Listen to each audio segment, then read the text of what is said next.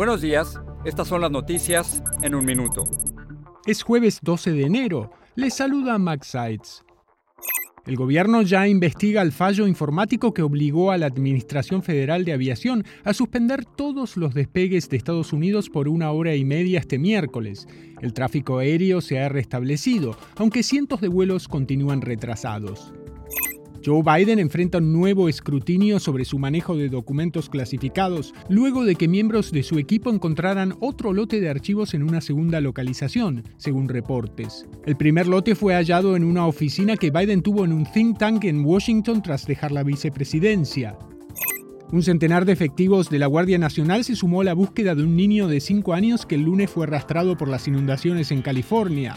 Mientras empezaban las tareas de limpieza, se informó que la cifra de muertos subió a 19.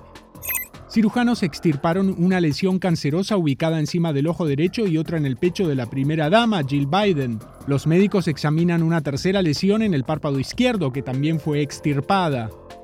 Más información en nuestras redes sociales y univisionoticias.com.